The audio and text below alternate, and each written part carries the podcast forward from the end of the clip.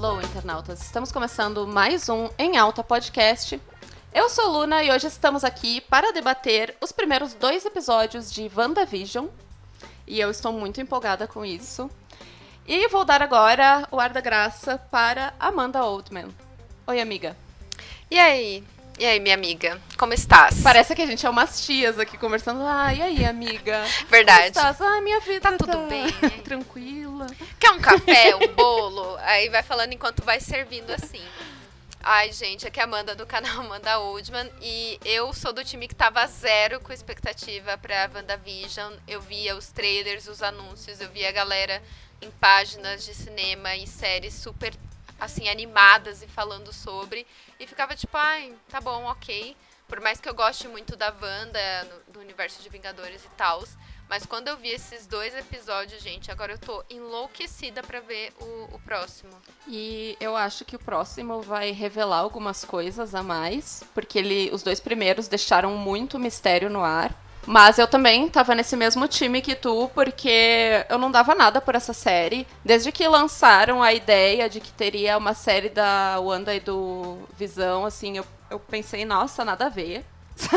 e isso que o Visão, ele é o meu Vingador favorito. Ele sempre foi, desde o momento em que ele foi criado ali em A Era de Ultron eu fiquei apaixonada pelo personagem, sabe? E aí, quando lançaram que ia ter a série e tal, eu fiquei ao mesmo tempo pensando, nossa, mas não parece fazer sentido isso. Quando lançaram o trailer, eu também não engajei. Eu pensei, ah, qualquer coisa, sabe? E realmente o pessoal tava no hype, mas eu não consegui embarcar. Então, quando no dia do lançamento, né, da série, que foi agora na semana passada, eu, eu vi muita gente postando a respeito da série, né? Principalmente ali no Instagram, que é a rede social que eu acompanho mais.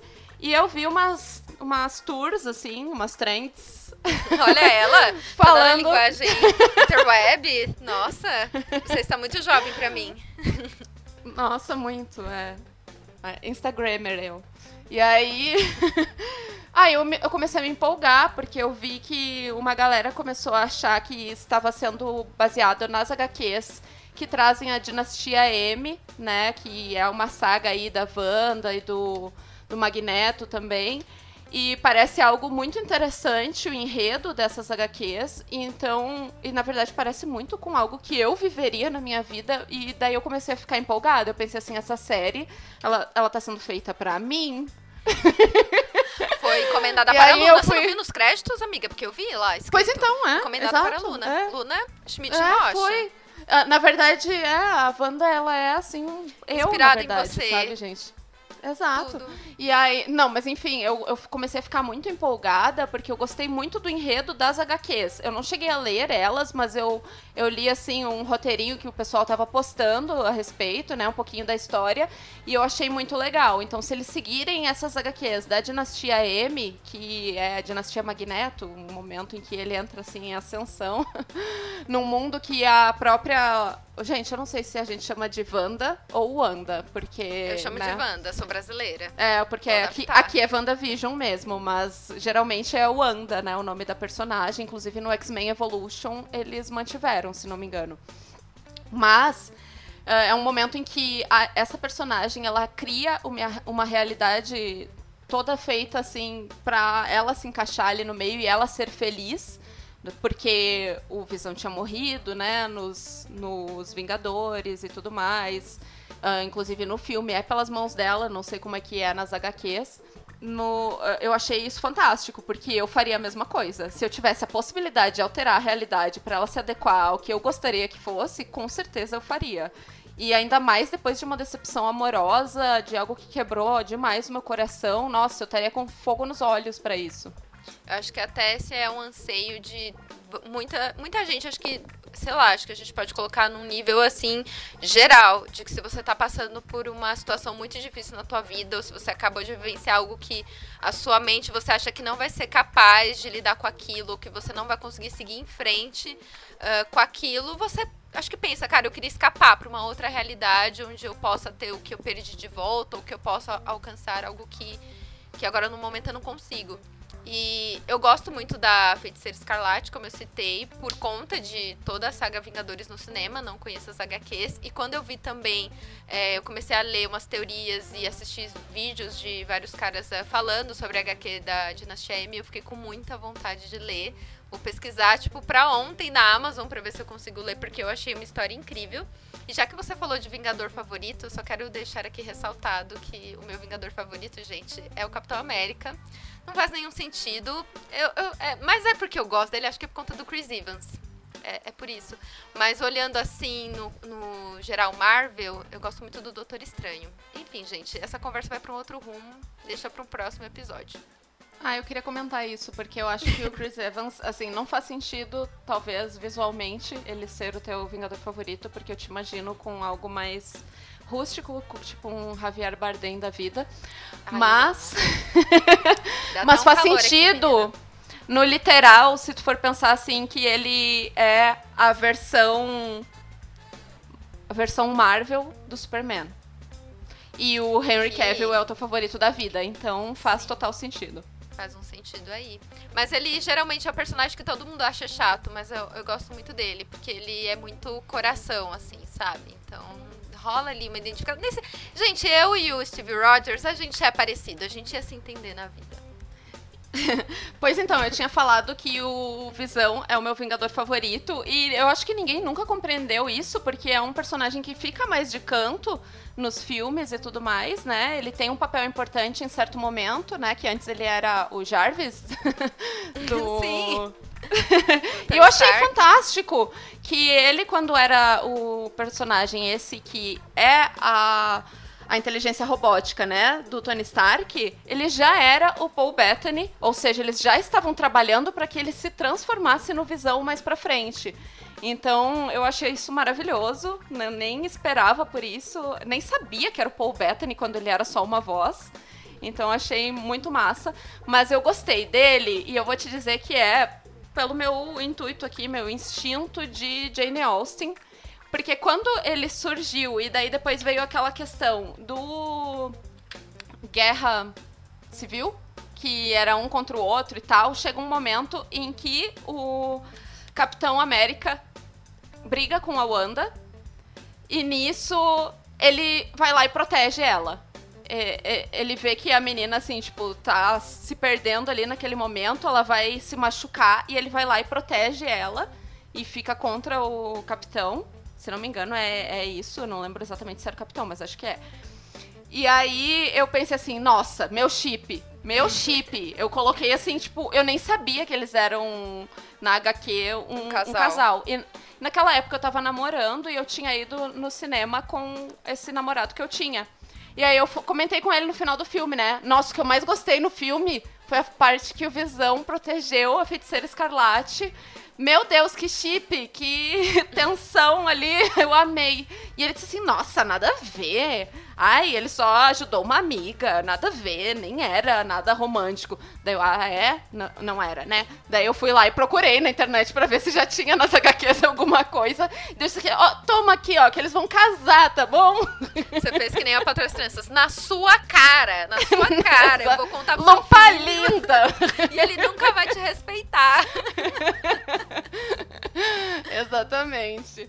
E aí, nossa, daí só foi pra frente, né? Porque aí eu fiquei chipando os dois. Eu nem era muito fã dela, na verdade, porque eu gosto muito da Wanda do X-Men. Então, como ela não tinha essa ligação com o X-Men, porque eles não tinham os direitos, acho que ainda tava com a Sony, né? Eles criaram uma Wanda e um Pietro que era, eram muito desconexos com os do universo que existia. Inclusive, eles trabalhavam pro nazismo e tudo mais, né? Então não fazia sentido, uma vez que, por exemplo, na realidade, eles são filhos do Magneto, que tinha sofrido com o nazismo, né? Então é uma, é uma história totalmente nova, a da Wanda e do Pietro no universo Marvel.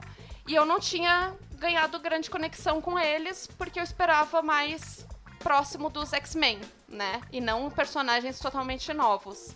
Mas a partir do momento em que ela se conecta com o Visão, ali virou o meu casal número um. Quem é a Viúva Negra e o Hulk perto deles?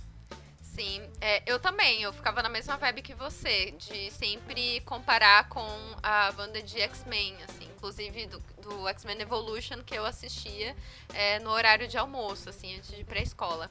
E, cara, você falou isso de casal, assim, da, da banda do Visão, como os, os atores têm química, e, e você vê que isso é real, que eles dois funcionam em qualquer formato, seja no, numa visão mais dramática e até de aventura, que é Vingadores, quanto de uma sitcom, né, que é o formato de WandaVision, e que é uma coisa que eu via nos trailers e ficava, cara, tipo, vai ser uma. Não falava, vai ser uma bosta, mas eu falei, cara, como vai funcionar? Porque o Visão, ele é muito sério, ele tem aquele jeitão, e a Wanda não é uma pessoa assim, né, muito, muito aberta. Eu não via a atriz em outros formatos, então para mim ela era sempre aquela pessoa mais sombria, enfim, um jeito até assim, uhum. assim de, de se portar mais sóbrio e tal. E tipo, eu não consegui imaginar. Eu falei, nossa, será que vai ficar uma coisa muito caricata? E não, gente, assim, a, a minha impressão foi que eu realmente estava assistindo uma sitcom dos anos 50, dos anos 60. Os dois funcionaram muito bem, muito bem. Eu amei. Nossa, eu hoje em dia agora sou a mais suspeita. Eu amava assistir A Feiticeira quando eu era Ai, mais nova. Sim. Era uma série assim do meu coração também. E as referências de A Feiticeira para mim em WandaVision são as mais fortes do, do, que qualquer outra referência, assim, principalmente por ela, por eles terem poderes e, e colocarem em prática dentro de casa, ficou muito semelhante à série da feiticeira. Essa coisa, né, do preto e branco ajuda também a remeter a outra época. Então, eu, nossa, eu achei a estética genial. Acho que eles conseguiram encarnar dentro da estética mesmo os papéis assim de uma forma muito fantástica. E eu acho interessante que a série não vai se manter nisso, né? Inclusive, no último episódio já vai dando algumas mudancinhas, que eu acho que ela vai flertar com outros gêneros que vieram pela frente, também de sitcoms. E talvez mais pra frente fique um pouquinho mais sério, mais dramático, mas por enquanto tá ainda dentro da sitcom, né? Sim. E, para quem não sabe, né, sitcoms são aquelas séries de comédia que geralmente tem os mesmos ambientes. Os personagens vão passando por mesmos momentos em situações assim, dentro de casa, no jardim, sempre os mesmos cenários, né? E até, eu acho que o próximo episódio, né, que já vai mudar aí, que é a é introdução da TV em, em, em, cores, né? Eu acho que já vai puxar pra 3 é demais, porque eu senti por conta do penteado, que. Penteado, o que, que é penteado? Sim. Penteado que a Wanda tá usando. Inclusive, gente, para quem não sabe, eu acho que, sei lá, só se você vive numa caverna que você não sabe, mas é, Elizabeth Olsen, intérprete da Wanda, ela é irmã da, das gêmeas Olsen, né? Famosíssimas na noite A Ashley e Mary Kate. Que interpretaram, intercalado, a filhinha mais nova lá da família do 3 é Demais. A Michelle. Isso, a Michelle. Então, eu acho super legal e eu acho até, ouso dizer que eles vão zoar com isso, nem que seja uma referenciazinha, assim, bem pequenininha, só pra, tipo, a galera pegar, sabe? Uma coisa muito dentro, assim, do contexto.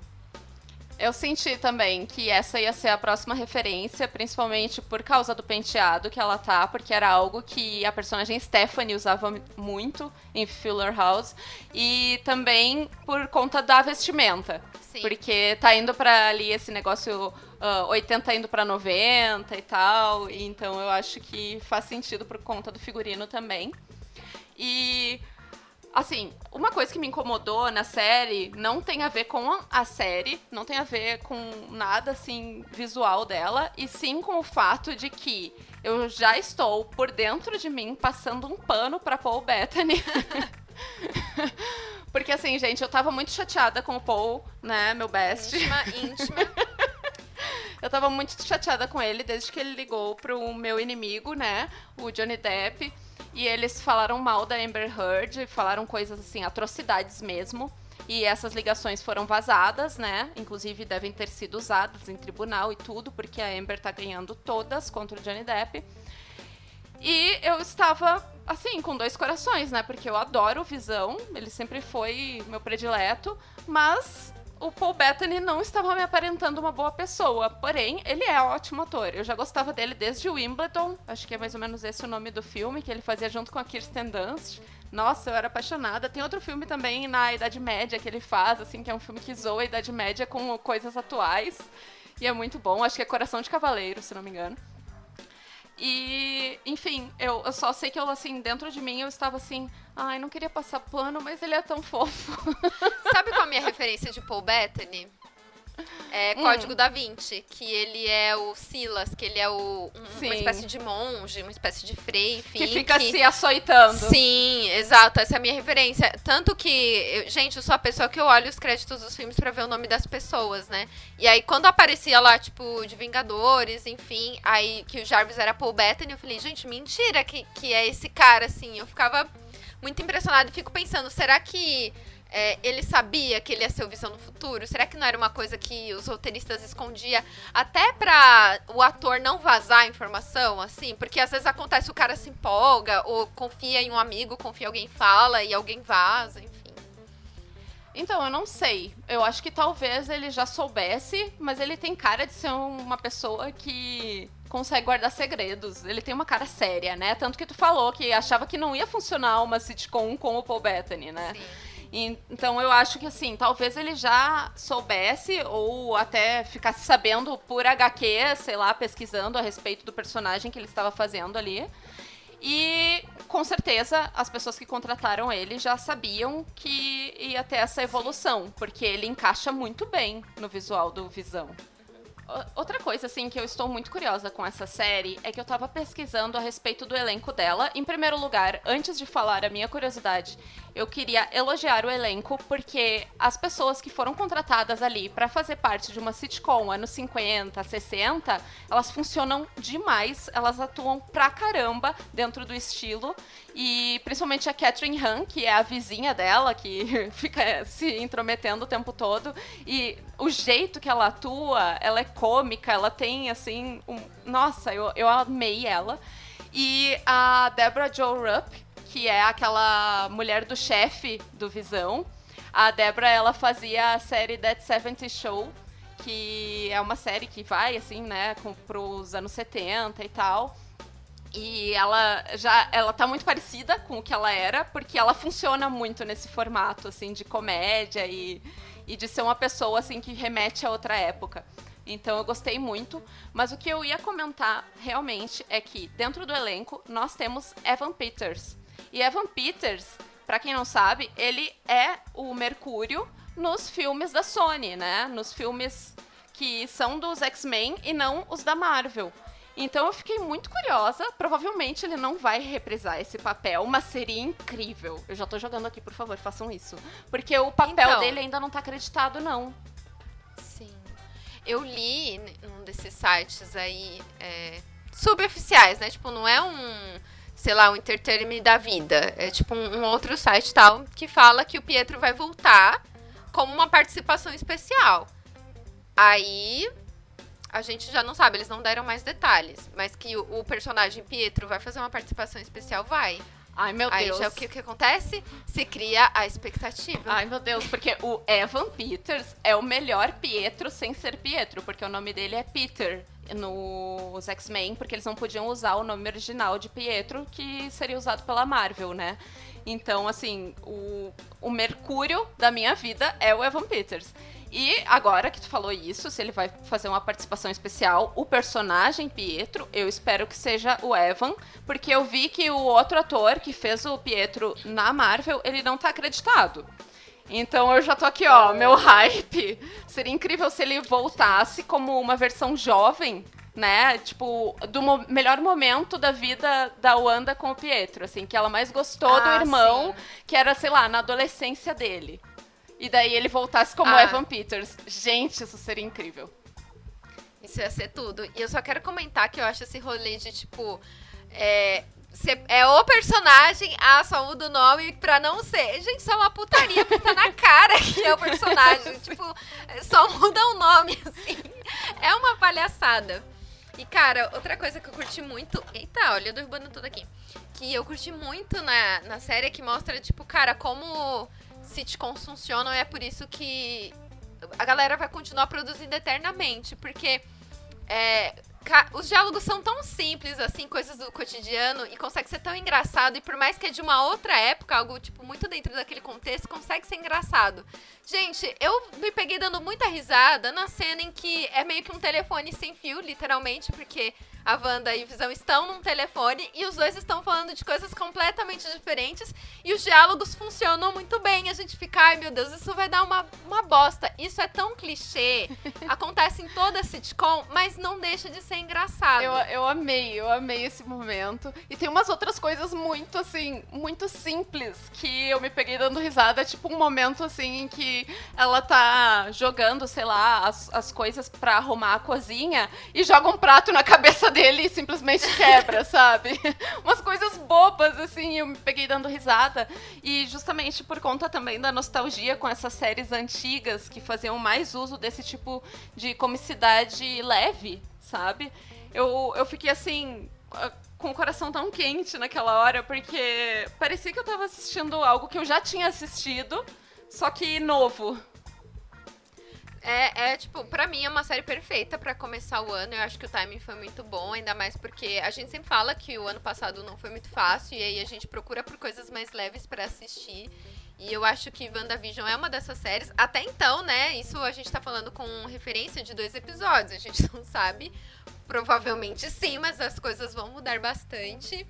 E, cara, outra cena que. Aí que é, é muito bizarra é no jantar, quando falar como vocês se conheceram. Uhum. E aí vai de uma cena muito engraçada, muito cômica, pra um rolê desesperador. Porque aí o cara começa a morrer e a esposa tá ali dando risada e, tipo, visão tá. Estou fazendo sinal de paz e amor, tá, gente? E a Wanda tá tipo, cara, o que que tá acontecendo, sabe? Então, nessa hora que começa a dar o erro na Matrix, né? É exatamente esse o rolê. Então, começa a ser introduzido o mistério, principalmente a partir dessa cena. E aí a gente vai ter geralmente isso acontecendo no final dos episódios, né? E, tanto no primeiro quanto no segundo, é ali mais pro final que esse erro na Matrix começa a ser introduzido e tu vê que, assim, não é bem assim a realidade dela. Tá bonito, mas, né, alguma coisa vem pela frente. Eu fiquei com medo, e agora vou fazer uma suposição, assim, e não é exatamente um medo, mas é porque eu tava muito empolgada com a dinastia M, né? Eu fiquei com medo de que ela não fosse introduzida. Porque o que me deu a entender no final dos episódios é que outra pessoa criou aquilo por ela e não ela que criou. Porque ficam dizendo, uh, Wanda, quem fez isso com você? Sabe? Então, e essa frase se repete bastante. Então eu fiquei pensando, nossa, mas então será que alguém meteu ela dentro dessa Matrix, né, desse universo paralelo e não e não fez assim, não foi ela que criou? Ou será que ela mesma se colocou em coma e ficou vivendo isso na mente dela, sabe? Então, quem fez isso com você? Quem te colocou em coma? Sei lá, algo do tipo, sabe? Sim, eu consigo pensar nessas só nessas duas possibilidades, né? Acho que até porque não, não deve ter outra, mas eu penso que seguindo por esse seu raciocínio, é, que alguém pode ter feito isso com ela, mas assim como é em Dinastia M, que é, ela começa a alterar a realidade, isso pode ferrar com a vida de todo mundo, pode ser que alguém tenha feito isso com ela como, sei lá, algo paliativo ali para conter ela no momento, porque ela deve realmente ter ficado louquíssima por não conseguir lidar com a perda do irmão e a perda do Visão também. Uh, ou eu acho que também pode ser que ela se colocou nessa situação, porque eu vejo que quando tem cenas que alguém tá chamando ela e tá tentando falar com ela, ela meio que ignora.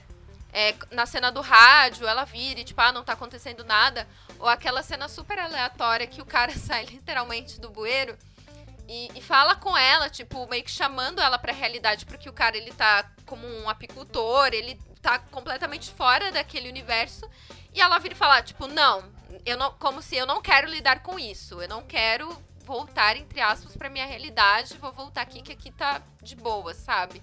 Então eu penso nessas duas possibilidades. É, eu, eu acho que faz sentido, faz sentido isso. Eu só fiquei com essa pontadinha de medo de que fosse outra pessoa que encaixou ela numa realidade paralela. Justamente funcionaria muito com esse rolê de querer conter a personagem, porque ela é uma das Vingadoras mais fortes, se for pensar, né? Os poderes dela são assim. Uh, universalmente fortes. Quem é Capitã Marvel perto dela? Mas enfim, uh, eu acho que o negócio é esperar para ver o que vai acontecer, mas eu fiquei bem curiosa e eu tô empolgada. Uh, eu não sei aí com questão a crossovers e tal, com os filmes ou com, com os, as, as outras séries que estão acontecendo ao mesmo tempo, que logo a gente vai ter Loki rolando também, né? Se, vai, se vão fazer uso disso, até porque essa série tem uma estética muito diferente até então. E eu temo também que ao perder cada passo da estética, ela entre no habitual no formato normal que a gente tem de qualquer tipo de série, num Agents of Shield, num Loki que seja, sabe? Mas é que eu tava gostando tanto desse visual diferentão dela, mesmo agora que vai entrar em anos 80, anos 90, ainda tá diferente, sabe? Então, eu Sim. tenho medo que ao passar de décadas, não décadas reais, né, gente, mas as décadas que acontecem Sim, é. ali na série, ela vai perdendo essa coisa única, essa característica tão bonita e legal. É verdade. E é o que o universo de heróis está precisando, né? Assim, uma renovada no, no formato, assim, de se contar a história. Porque, gente, eu jamais poderia imaginar que eu veria um, uma série ou, quiçá, um filme da Marvel, assim, num formato de sitcom. Eu acho que, sei lá, ninguém pensou antes nesse formato. Então eu tenho esse receio também, porque é o, o mais, é, digamos assim, diferentão que a gente tem. O que eu penso é de que não. É, pode ser uma série que não dure assim anos. Sei lá, pode ser que tenha uma temporada ou duas temporadas e a gente ainda não sabe. Porque eu vi que vai ser conectado com o próximo filme do Doutor Estranho. Então não hum. sei se é, essa série é só pra justamente é, construir esse caminho, né? Pro enredo do Doutor Estranho. Que aí, você que deu uma olhada na ficha técnica, não sei se Benedict Cumberbatch está é, lá escalado no elenco de WandaVision. O que eu gostaria muito de ver ele lá, não está, infelizmente. A Luna fez que não. E eu acho que ele ia, eu acho que ele ia funcionar muito bem. Porque eu acho que ele, ele tem uma cara, bem. principalmente também por já ter visto muitos filmes em que ele fazia algum papel de época. Eu acho que ele tem uma cara que se encaixa muito, assim, nos anos 50, nos anos 60. Anos 90 já nem tanto, né? Mas ele tem um, um visual diferentão. É verdade. Eu até viajei na maionese. Quando o cara, o abicultor, sai lá de dentro do bueiro, eu falava, ai, gente, já pensou o Doutor Estranho? Seria incrível. Seria meu sonho. É, porque ele é um telepata, né? Ele, ele pode. Ele, ele tem essas habilidades. Então vai que. Eu gostei muito. Ou. Se... Não, pode dizer. Você vai falar, será que a pessoa que está contendo a Wanda é um telepata? Telepata poderosíssimo, joguei aqui. Charles Xavier. Charles Xavier, gente. Porque quem que chama, quem que o Magneto chama para tentar conter o rolê? É, então. Xavier. Mas assim, eu, eu gostei aqui, muito desse momento do bueiro, porque eu acho que ele trouxe uma outra tensão pra série que flerta um pouco com horror. Nessa hora, eu fiquei preocupada por eles sabe? Então, eu gostei muito, assim, desse momento. Tem aquele momento também que ela encontra um objeto no meio dos arbustos, que é um objeto com cor, Sim, um e ela quer esconder isso a todo, né, a todo custo, assim. Então, achei interessante. A gente ainda não sabe para onde vai, mas eu tô gostando muito. E eu realmente espero que seja uma série curta porque senão ela pode acabar se perdendo depois de um tempo, se começarem a inventar viagens demais. Até porque a gente sabe que o Visão morreu. Né? E que essa realidade provavelmente ela tá acontecendo na cabeça da, da Wanda, né? Até porque o, o cara fica ali perguntando para ela quem fez isso com você e coisa e tal. Parece que tudo isso tá acontecendo na cabeça dela. E que cada momento em que algo estranho acontece dentro da realidade falsa, é alguma coisa para puxar ela para a vida real. Tipo, a cor tá sendo introduzida aqui e não deveria, sabe? Então ela vê, não, isso tá errado. Eu tenho que permanecer aqui, vamos esconder essa, esse objeto de cor, sabe? E, é, e, nisso eu me identifiquei muito, porque eu acho que se eu tivesse vivendo algo fantástico, se eu pudesse viver para sempre num sonho, eu com certeza viveria. É, eu achei até interessante que mostra essa que, que ela tem coisas ainda na, na verdadeira realidade dela que puxa para essa realidade paralela que é mostra o anúncio da torradeira que é tipo da marca Stark assim. É como se o inconsciente dela as coisas estivessem ali e, e, apareciam assim de forma sutil.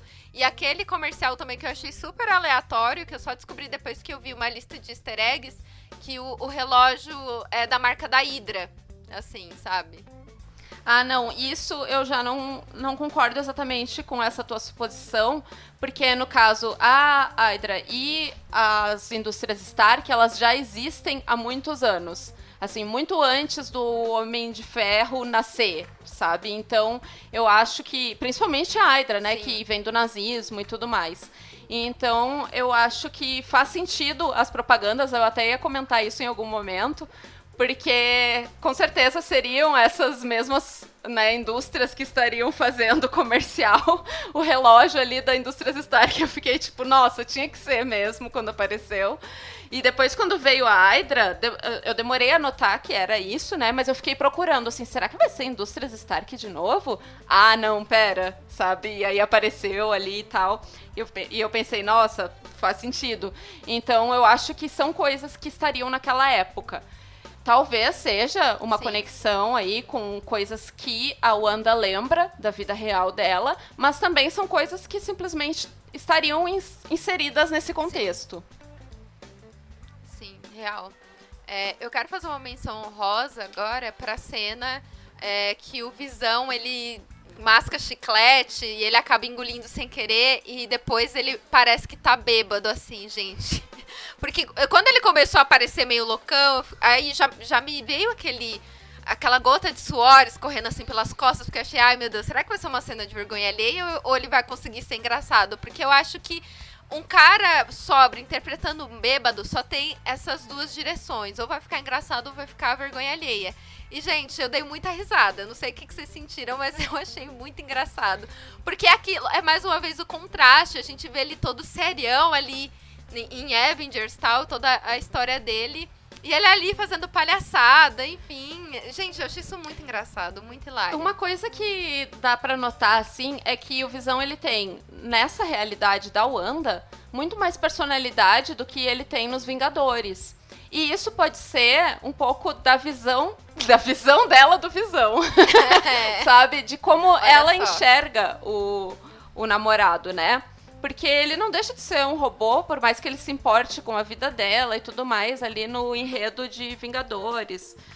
Mas eu achei interessante, assim, que ele aparenta estar bêbado. E aí ele realmente aparenta. Ele aparenta estar com medo de um galho que tá batendo na janela. E, tipo, ele quer que ela resolva. Ele não sai para resolver porque ele tá com medo sabe? Então eu acho que é muito assim de como ela idealizava o cara que ela gosta e não como ele realmente era. E eu gostei disso. É verdade. Achei bem massa. E essa, esse rolê aí de quando ele tava bêbado, eu achei incrível também que as partes que mostram o mecanismo dele funcionando são em desenho animado. Ai, e, isso é maravilhoso. E ficou muito legal, assim, porque funciona muito com a estética de sitcom dos anos 50.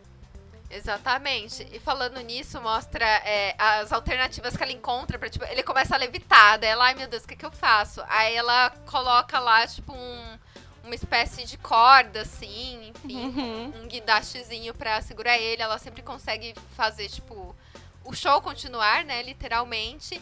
E eu tava vendo que realmente na produção eles utilizaram diversos, é, diversos efeitos práticos que eram usados é, em sitcoms, em filmes, enfim.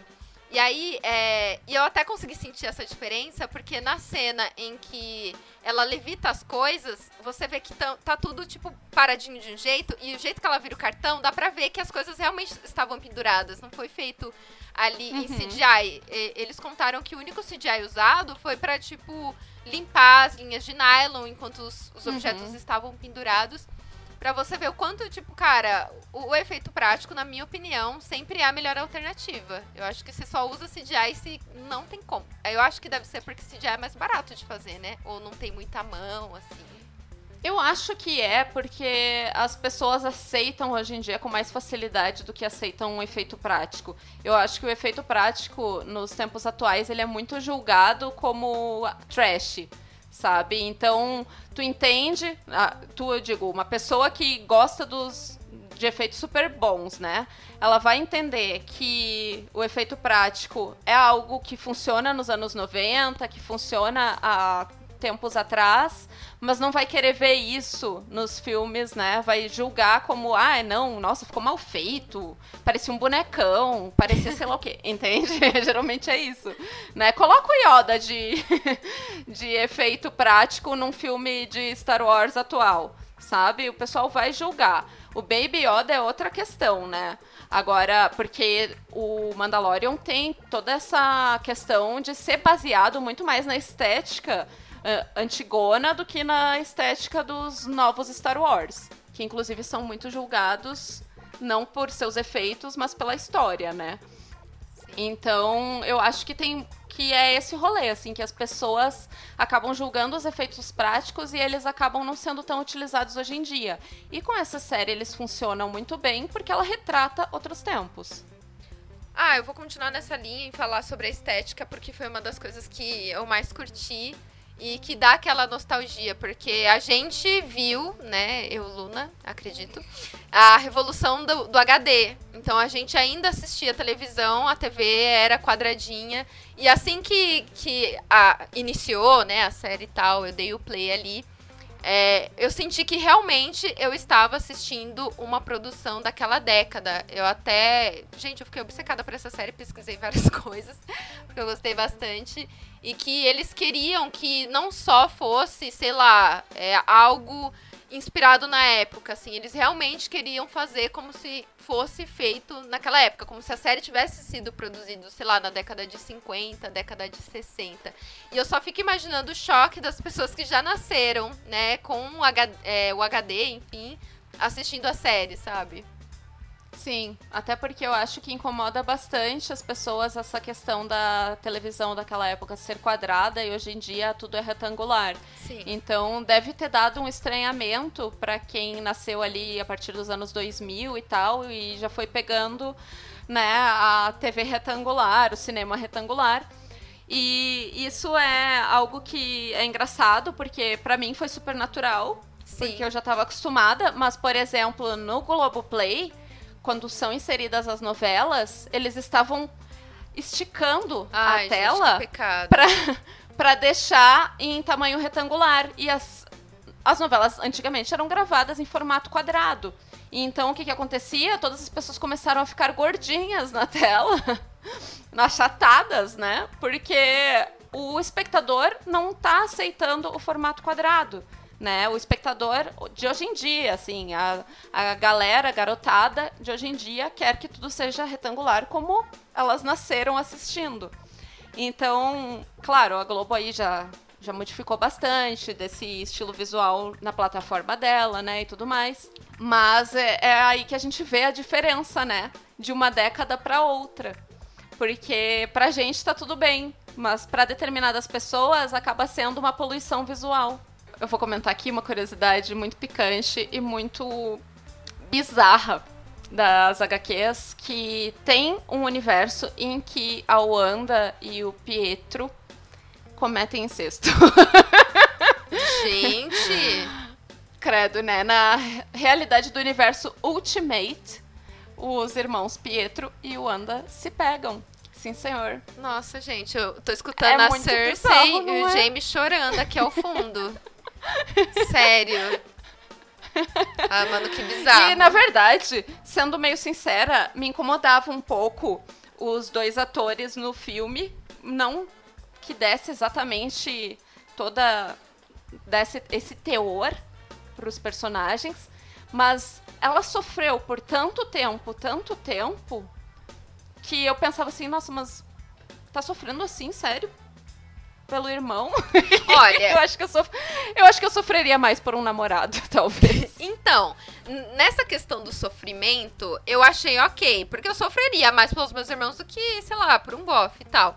Mas o que Nossa, me incomodava, a gente é o contrário. É, o que me incomodava era o jeito que eles se tocavam, assim, tipo que, cara, eu sou afetuosa com os meus irmãos, mas eu não toco meus irmãos daquele jeito, tá ligado? É muito estranho.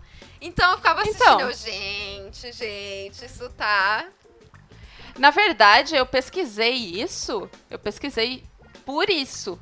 Exatamente naquela época da era de Ultron, porque eu achei estranho a relação deles no filme. E eu fui pesquisar, mas será que alguma vez nas HQs rolou alguma coisa?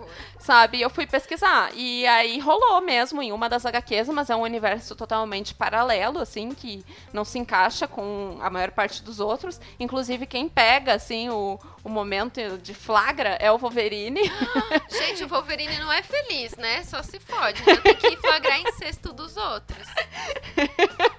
e é um momento muito bizarro, assim, que tu fica, cara, que estranho. E se tu for olhar as fotos deles, assim, imagens, né, de HQs, sempre o momento em que os irmãos estão conversando, se relacionam de alguma forma, mesmo as HQs em que não introduzem eles como um par romântico, é meio estranho. É meio desconfortável. Não parece uma relação de irmãos. É, então, aí eu fico um pouco preocupada com que tipo de relação os, os desenhistas, né, os ilustradores, eles têm com suas irmãs, os seus irmãos, assim, porque é, é, no mínimo bizarro, assim, sabe? É muito. Sabe que você me lembra? um episódio de Friends que o Joey leva o Chandler no alfaiate. Aí fala, ah, vai tirar as medidas. Sim. Aí o alfaiate fica passando a mão no pau do Chandler, aí o Chandler fala, tipo, meu, que isso e tal. Daí o, o Joey falou, calma, cara, ele só tá tirando suas medidas dele. Não se tira medidas desse jeito. Aí o, o Joey, é problemático, porque aí o Joey descobre que a vida toda ele foi molestado pelo... Abusado, sim. Pelo alfaiate. Gente, e é, é, problemático, mas é colocado como uma piada Sim. isso em Friends. Porque não tem, assim, um momento de drama em que o Joey se sente mal pelo fato exatamente, sabe? Isso, tipo, passa batido. E aí eh, não é engraçado, uhum. sabe? Ele ter sido desde muito jovem, porque ele ia desde a vida toda nesse alfaiate, sabe? Então. Cara, é bizarro, assim como é bizarro a relação da Wanda e do Pietro. Sim. em qualquer HQ, porque, assim, é realmente essa questão dos toques. O jeito que eles se tocam, o jeito que eles param um perto do outro, é muito esquisito. Exato. E eu acho que esse rolê de não trazer a problemática ou trazer a problemática de jeito cômico é uma característica de sitcom, né? Assim, por mais que, uhum. que traz uma leveza, existe uma cutucada muito sutil, porque não é algo gritante em WandaVision, mas a gente vê como é é gritante a diferença de como a Wanda ela se comporta, sei lá, como uma mulher dos anos 50, 60, que aí o, o o Visão fala, ai, não, vamos lá, que a minha esposa tá fazendo jantar. E aí o chefe acha um absurdo que a mulher ainda não fez a comida, o, uhum. o jeito que ela tá vestida, assim, que, gente, é um vestido Exato. que é, sei lá, bem senhora, e na verdade naquela época era uma camisola, assim. Então a gente vê, uhum. assim, o, o machismo, assim, da época e que ainda se reflete hoje em dia, mas não é algo que eles colocam como problema na série. É mais uma coisa pra, tipo, virar zoeira. E eu sinto também que ela é uma mulher que vive naquele tempo, mas ela é à frente dele. Sim. Porque quando ela vai se encontrar com as outras donas de casa e tudo, ela não usa vestido, ela usa calças. E aí a, a vizinha até comenta, né? Ah, então, eu tenho que te avisar de algumas coisas e tal. E aí ela diz: Ah, mas qual é o problema? É a minha roupa dela? Diz, ah, então, é, mas não é exatamente disso que eu ia falar, mas a sua roupa uhum, também, sua sabe? roupa também é o problema. Eu é, achei muito bom. Porque eu achei muito bom também, mas agora já é tarde demais, diz ela, assim. É. Mas então, ela é uma mulher à frente do tempo, assim, ela, ela tá usando calças quando as outras não usam, né? Então eu acho que um pouco dos resquícios da Wanda da vida real acabaram ficando na mente da Wanda fictícia que ela se autocriou, né? Sim, exatamente. E até uma outra coisa gritante, assim, que já, já mostra o conservadorismo da época, é que seria normal mostrar um casal, tipo, no mínimo, no mínimo, tipo, na cama com um chamego, assim.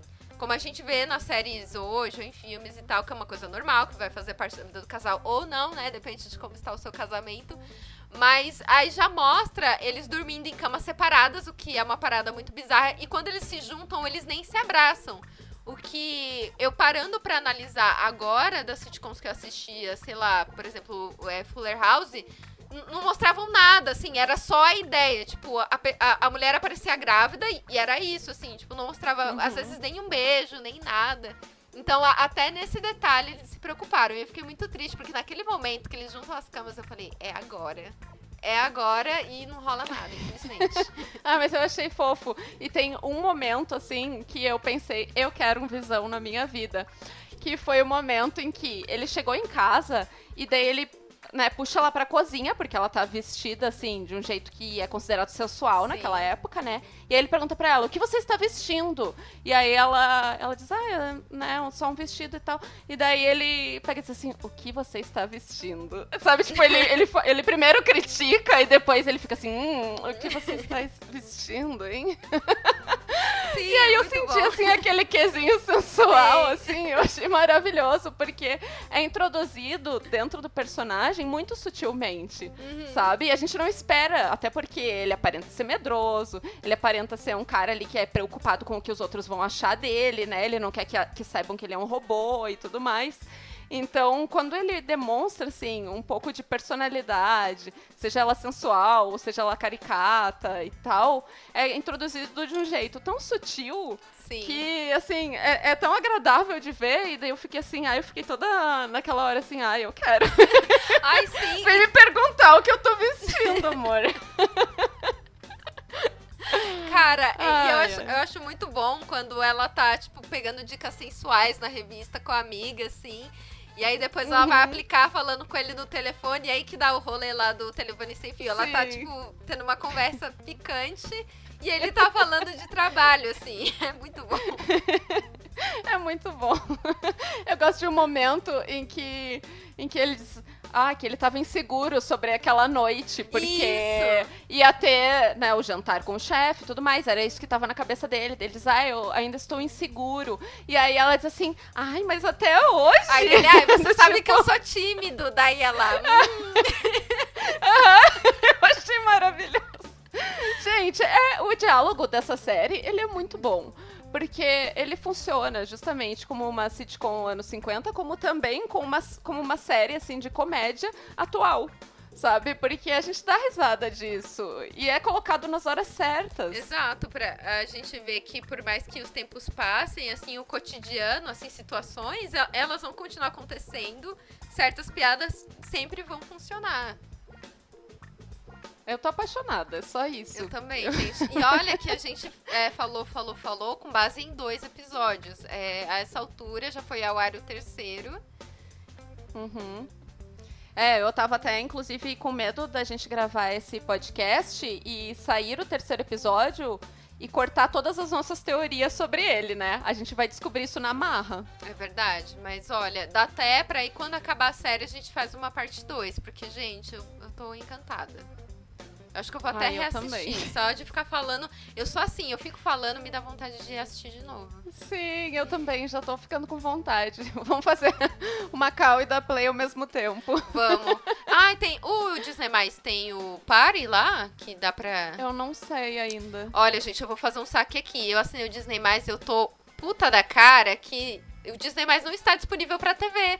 Você tem que pegar o seu cabo HDMI, conectar ao notebook e assistir, porque você não consegue assistir na TV, porque eles não disponibilizaram o aplicativo para as televisões. Isso é muito doido, né? Ainda mais se tratando de Disney, é, que é uma empresa multimilionária da vida. Exato. E aí que a gente vê que eles não arrumam por quê? Porque eles não querem. É, exatamente por isso que também não tem Hannah Montana legendada, senhora Disney. Isso agora vai virar o, o saque do Disney+. E eu vou ser bem na cara de pau, porque uma das minhas indicações envolve Disney. E era Hannah Montana. Ah, tô brincando. não, não. Remete, remete. Mas então tá, agora nós vamos para as nossas indicações. Plim. Tá, gente. Então, como o Paulo e Rodolfo ainda não estão de volta, é, a gente vai indicar, né, cada uma duas coisas. E uma das minhas indicações é o filme Mickey Fantasia, eu acho que assim se chama, o Fantasia só. Se você jogar lá, é o filme que tem o Mickey com um chapeuzinho de bruxa, a coisa mais fofa do mundo. Inclusive, quem quiser me dar uma pelúcia do Mickey assim, de presente, fica à vontade. Mas enfim, foco. É, eu tinha assistido esse filme quando eu era criança e aquilo da memória afetiva tal, fui assinar o Disney+, e fui reassistir esse filme e eu não lembrava como ele é maravilhoso. Por quê? Qual que é o enredo de Disney Fantasia ou Mickey Fantasia? São dramatizações de óperas clássicas. Então as óperas têm uma história e aí eles criam uma animação em cima. E aí dessa do Mickey como bruxinho é a história de um aprendiz de feiticeiro que ele era muito preguiçoso, ele tinha o dom, mas ele não queria desenvolver esse dom, ele queria tudo fácil, e aí ele só aprende isso na marra, fazendo, tipo, muita bosta. Então eu acho muito legal e pra gente conhecer também, né, outros formatos de entretenimento. Eu que não, não sou muito. Na verdade, eu não conheço ópera, mas depois de assistir Mickey Fantasia, fiquei tentada a começar a acompanhar. E a minha segunda indicação é uma HQ que eu tô lendo e que ela é muito divertida, que se chama Criminosos do Sexo. Ela é uma HQ, né, como diz o nome, para maiores de 18 anos e envolve a história de pessoas que, ao, che ao chegarem ao orgasmo, elas conseguem parar no tempo. E aí, o que, que, que, acontece? O ser humano, ele descobre que pode parar o tempo, o que, que ele faz? Vai assaltar um banco. Porque é isso que a gente ia fazer. Aí é muito bom, porque o casal vai lá, tipo, transa no banheiro do banco e aí o tempo para. E aí eles vão assaltar o banco. Só que aí é tudo flores? Não, tipo, vai dar muita bosta. E também o primeiro volume é, vai desenvolver essa, é, todo esse rolê de como que eles descobriram isso, enfim. É uma história bem legal, bem divertida. Criminosos do sexo. Interessante, muito diferente. É, é, é muito, muito interessante. É muito divertido também. tá Eu vou indicar então um throwback que é um clássico da minha vida, que se chama X-Men, é a série animada Olha dos anos 90. Ela está disponível no Disney+. Eu acabei de descobrir e agora eu vou maratonar Gente. tudo, tudo. É Sério, aquela que a amo. vampira tem o cabelão assim e a roupa é. amarela e verde, uma coisa meio Brasil. É maravilhosa. Ai, vou assistir. essa, essa série é muito, muito boa, né? Porque são os primórdios dos X-Men. É bem baseada nas HQs daquela época. E justamente o visual dos personagens é super noventista, né? Bem diferente do que a gente viu em Evolution, que eu acho que é o X-Men mais próximo da atualidade que a gente tem em desenho, né? Gente, é assim, para quem talvez queira uma nostalgia ou goste do visual anos 90, porque não é da melhor qualidade do mundo, né? E é aquela coisa, é quadradinho, né? Que nem WandaVision, assim, eu queria trazer algo que remetesse. E a outra coisa que eu tenho para indicar é também uma animação que não tem nada a ver, assim, mas é sobre rolês mágicos, sinistros, bizarros, que se chama. Ah! Gravity Falls. Antes ela estava disponível na Netflix, mas agora, né, como temos aí o Disney+, está no Disney+. E é uma série animada também, que conta a história de dois irmãos, eles são gêmeos, eles vão morar com um tio-avô. E eles passam por diversas peripécias, assim, com porque na cidade que eles vão morar tem várias lendas bizarras e coisas estranhas que acontecem por lá.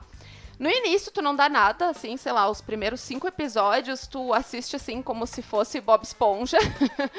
Mas depois a trama vai engatando e tu não consegue parar de assistir, tu quer ver outra temporada. E é uma série fechadinha. Ela já tem, assim, o seu final certinho.